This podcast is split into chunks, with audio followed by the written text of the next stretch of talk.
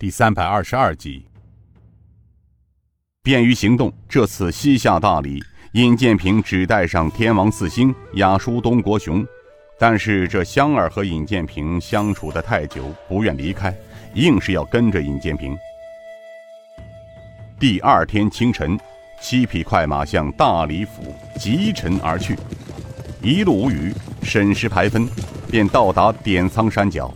早有点苍门人见七骑而来，急忙迎接。并派人上山送信。一个中年道：“少领主，在下陆春荣，奉掌门之命在此恭候。”尹建平急忙下马走上前去。“哎呀，有违陆老英雄九号。”陆春荣笑道：“ 少领主，陆师叔昨日午间回山，并将少令主西下滇西的消息告诉了恩师。恩师听说了少令主的来到，十分高兴。”并安排弟子在此等候少令主虎驾点苍派。少令主，请上山，请。尹建平道：“陆英雄，请。”正在此时，忽听得山上密林间传来沉闷的钟声，连敲了九下。陆春荣道：“九九归一，少领主真是点苍十年来从未有过的礼遇啊！”随着陆春荣在林间前行，刚转过一道弯，众人眼前一亮，当见得一条大路直通山门，巨大的大理石牌坊，横梁上悬着一块石牌，上面书写道“点苍派”三个银色大字。石牌楼垂直而上，数十凳石坎上铺上了大红地毯，石坎两边排列着衣着鲜明的数百名身挎兵器的派中弟子。往上看去，台阶上庄严肃穆，立着派中十多名长老，中间一位身材伟岸的八旬老人，雪白长髯，面色红润，含笑而立。身旁站立着众人熟悉的七旬老者，他便是追魂散冉一坤的师弟陆老英雄。众人走到台阶前，刚要迈步上去，又听得轰轰轰九声炮响，一人大声喊道：“贵客莅临！”奏乐，一阵动听的丝竹声响起。尹建平撩袍拉着香儿率先而上，只见他足不着地，头往上伸，双肩稍晃动，似平步青云。再看东国雄、天王四星手捧礼物，效仿尹建平射击而上。立在两边的点苍弟子看得呆了，不由自主地发出雷鸣般的掌声。台阶上的点苍派掌门追魂散冉一坤，看在眼里，微笑着拂须，暗自点头。十大长老看在眼中，不由赞叹不已。忽听得一声大笑：“哈哈哈哈哈！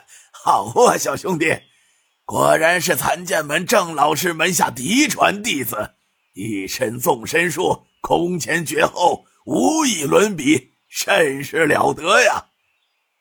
尹建平来到台阶前，松开香儿的手，一躬到地，口中说道：“晚辈残剑门尹建平拜见冉掌门金安。”追魂散冉一坤大笑道：“哈哈哈哈小兄弟乃郑老师嫡传弟子，与老哥哥我是平辈儿，老哥哥怎敢受如此大礼？哎呦，快快请起，折煞老哥哥喽！”尹建平笑道：“长幼有序，平儿之礼受得。”追魂散朗声道：“哎呦，这第一次小兄的礼，老哥哥受的，往后小兄弟可再不必如此了啊！”尹建平道：“平儿遵命。”香儿上前下拜道：“冉爷爷、陆爷爷，晚辈刘香平。”拜见两位爷爷，万安。冉一坤愣了愣，呃，小姐是？陆天雄拍着头道：“哎呀，掌门师兄，我这老糊涂了，忘了介绍了，她可是西岐峰刘老弟的亲孙女，刘香平。”听师弟介绍说是刘奇峰的孙女，慌得冉一坤急忙扶起。哎呦，是小郡主驾到了，老夫失礼了啊！小郡主，快快请起，快快请起呀！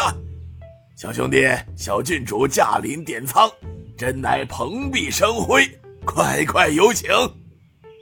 尹建平道：“两位老哥哥，请。”尹建平等人被众星捧月般的接到正厅里，分宾主落座。